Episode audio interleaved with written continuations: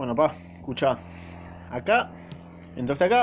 eh, te voy a hacer un resumen básico, rápido, cortito y al pie para vos sobre la obra de teatro llamado Las de Barranco de Gregorio de la Ferrer, eh, autor argentino, libro que se publicó más o menos hace 120 años, no sé más o menos en qué año exactamente, alta paja buscarlo, eh, de, de eso encárgate vos, no es tan complicado, eh, lo googleás, tuki, rápido, para vos, cortita y al pie. Vamos con los personajes principales, bienvenido a este ámbito podcastero. Eh, si ya que entraste acá, eh, básicamente después busca más, eh, escuchá los podcasts pelotudos que tengo si te gustó este pedorro resumen. Sin más dilataciones, con, empiezo. Está el la personaje principal que es Doña María, que es la mamá de las tres hijas que se llaman Carmen, Manuela y Pepa. Estas tres mm, mujeres son las hijas de Doña María, que es la viuda del capitán Barranco. Por eso se llama las de Barranco, ¿ok? Se llama entonces las de Barranco porque eh, son las tres hijas de Doña María, que es la viuda del capitán Barranco, que era un hermoso marinero. Después está Petrona, que es la sobrina de Doña María.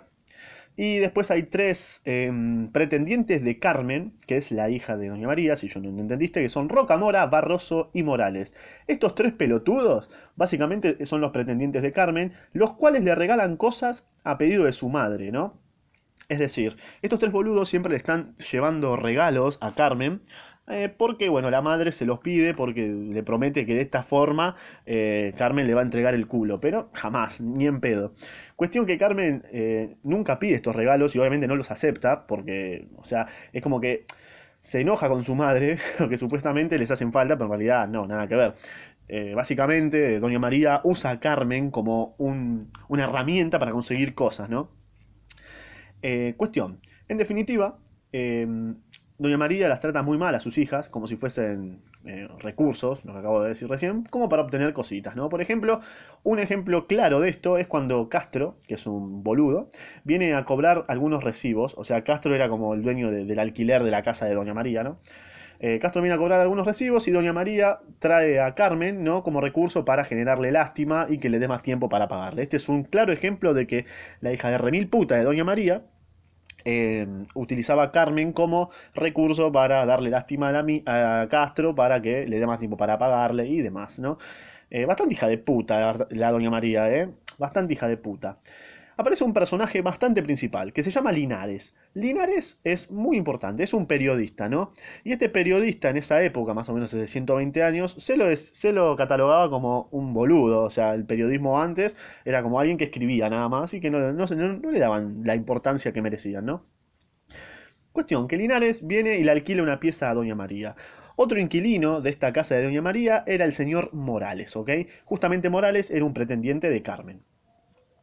Continúo. Bueno, Morales, ya que estaba acá, habla con Linares, ¿no? Que ya era inquilino, y le cuenta cómo era la familia, ¿no? Cómo era, cómo, cómo era que se manejaba Doña María con las hijas y demás, y que justamente utilizaba a las hijas, sobre todo a Carmen, para obtener cositas. Y que Roca Mora quería casarse con Carmen, con Carmen, pero ella estaba molesta con todas estas situaciones.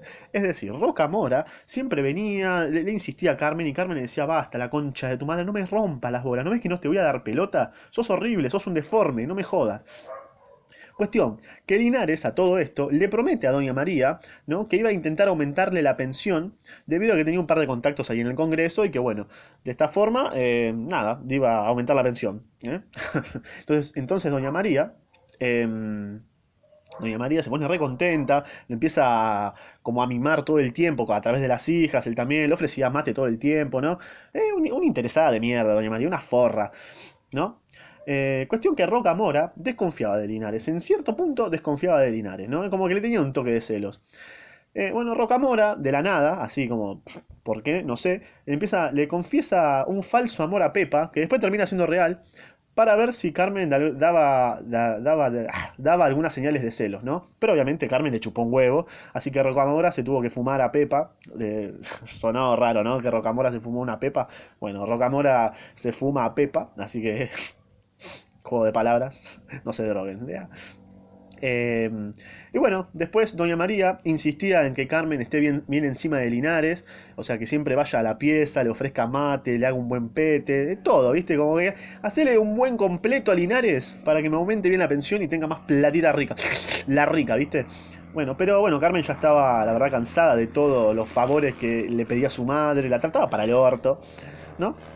Así que un día llega Barroso, ¿no? Eh, perdón, flashé duro. Barroso viene y le confiesa su amor a Carmen, ¿no? Así de la nada viene Barroso, eh, mira, Carmen, te quiero culiar, de una, te amo.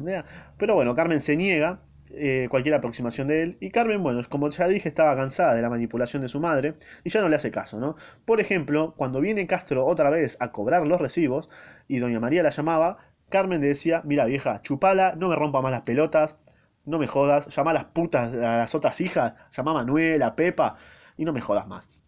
Un dato curioso y particular de esta obra es que mm, Manuela solía ir hacia el balcón para ver a los. O sea, era como para cautivar a, las, a los pibes que estaban en la calle, ¿no? Por ejemplo, había un morocho, que no dice el nombre, pero que caminaba siempre por la casa y Manuela iba ahí al balcón a hacerse la linda y así era como se, se conquistaban a las parejas, ¿no? a los hombres en su momento, ¿no? Así que lindo dato ese, ¿no? Un lindo dato para tener en cuenta a través de la literatura.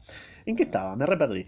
Ok, llega un punto en el que Linares le confiesa su amor a, su amor a Carmen y Carmen está recontenta y tienen planeado casarse. Pero bueno, obviamente había un pequeño detalle, que era la hija de remil puta de Doña María, ¿no?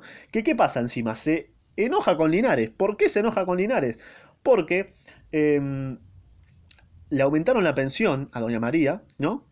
pero se lo aumentaron unos 50 míseros pesos y doña María se recalienta con Linares y lo quiere desalojar y lo termina desalojando. Eso es lo peor, lo termina echando a la mierda solamente porque el aumento de la pensión fue de 50 pesos, que yo me pongo a pensar, y en ese momento, hace 120 años, 50 pesos era una banda, ¿me? Serían como 5 lucas de ahora, así que hija de remil puta de doña María eh, se enojó con el pobre Linares, ¿no?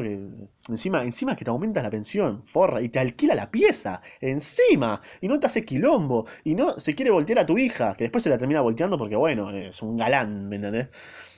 Es un capo Linares.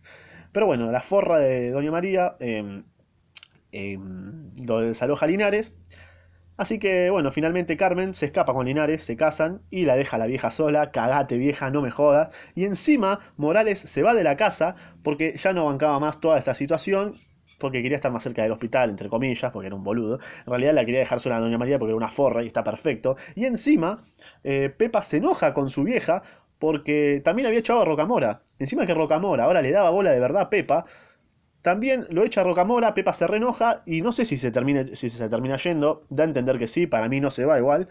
Así que solamente se queda con Manuela, que era la más pelotuda de todas, em, la más intrascendente. Así que nada, moraleja de esta historia es que Doña María solamente podía generar una autoridad cuando estaban todas presentes, pero que nadie le hacía caso. Así que nunca le hagan caso a la gente que quiere ser autoritaria cuando están todos presentes.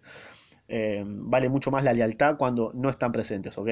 Ese creo que es el mensaje final que te puedo dar de esta maravillosa obra de Gregorio de la Ferrera, autor argentino, bien argentino. Em, no intenten imponer su autoridad, ¿no? Intenten buscar lealtad en las personas, ¿ok? Ese es el mensaje de esta maravillosa obra de Gregorio de la Ferrer. Así que nada más, lo intenté hacer lo más rápido posible. Si quieren que lea esto, me avisan. No creo igual, pero por las dudas. Eh, nada más, este fue el resumen de Las de Barranco. También estoy en Spotify, escúchame ahí. Si querés, suscribite, dale dislike, dislike, comenta. Eh, anda a escuchar más podcasts. Eh, ¿Por qué? Porque te lo digo yo y es una orden. quiero que seas leales a mis quiero que sean leales a mis podcasts. no voy a imponer autoridades, ¿ok? Arre que sí, ¿no? Así que seguramente no los vayas a escuchar porque, bueno, cabe. Eh, nada más, esto fue todo por hoy y nos vemos, guachín.